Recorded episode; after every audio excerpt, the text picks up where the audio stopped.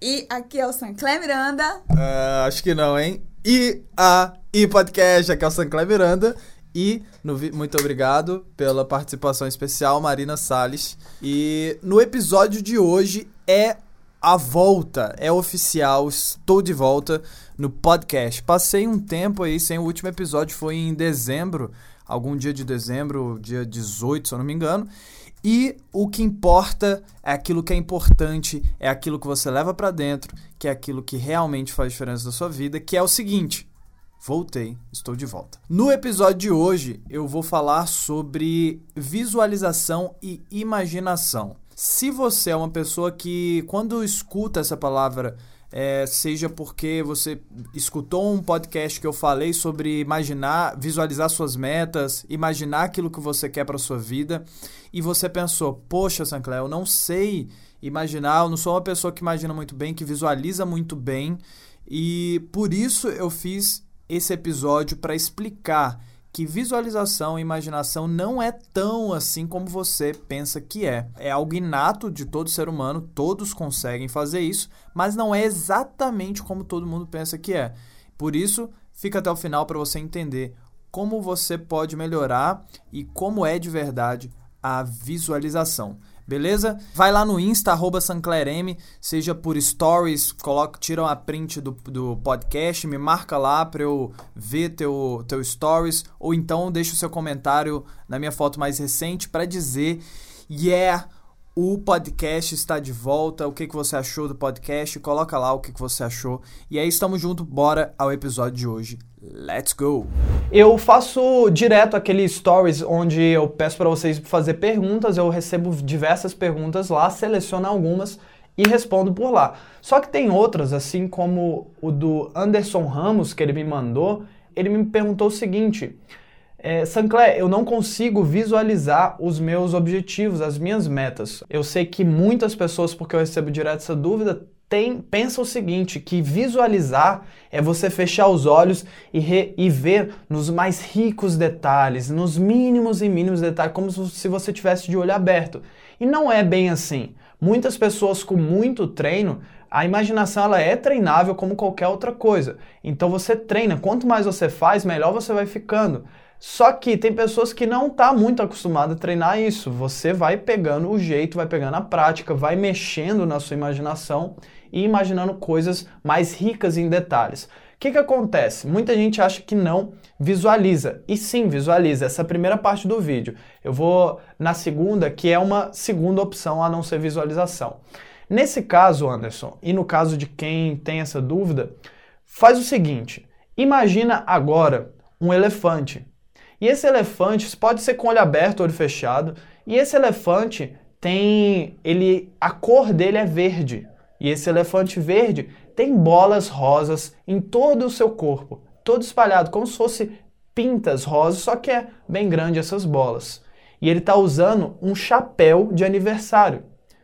Perceba como você teve uma experiência de imaginação que não necessariamente você viu em detalhes, o mais específico possível, todas essas informações, mas você teve a sensação ou de fato a visualização dessa imagem. Perceba que ela não precisa ser rica. Você sabe que você está conseguindo imaginar ou você sabe que você está visualizando. Você consegue ter essa sensação. É uma percepção sutil, não é? Não foi assim com você? Me diga nos comentários. É uma percepção sutil. Você simplesmente sabe e você não tem certeza absoluta que você visualizou com todos os detalhes. É assim que funciona. Da mesma forma como você está na rua, seja em qualquer local, vamos supor no trabalho, na faculdade.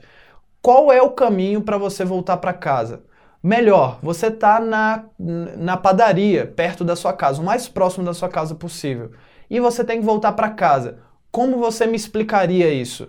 Entende? Para você me explicar, é bem provável que você vai usar a sua imagem mental que você tem daquele caminho. Ou seja, de qualquer forma, você tem uma imagem mental, você faz a visualização, você imagina de qualquer forma. Só que nem sempre é tão claro e tão perceptível assim. Você faz de forma automática e é um sentimento, é uma, é uma sensação muito sutil que você sabe aquela imagem.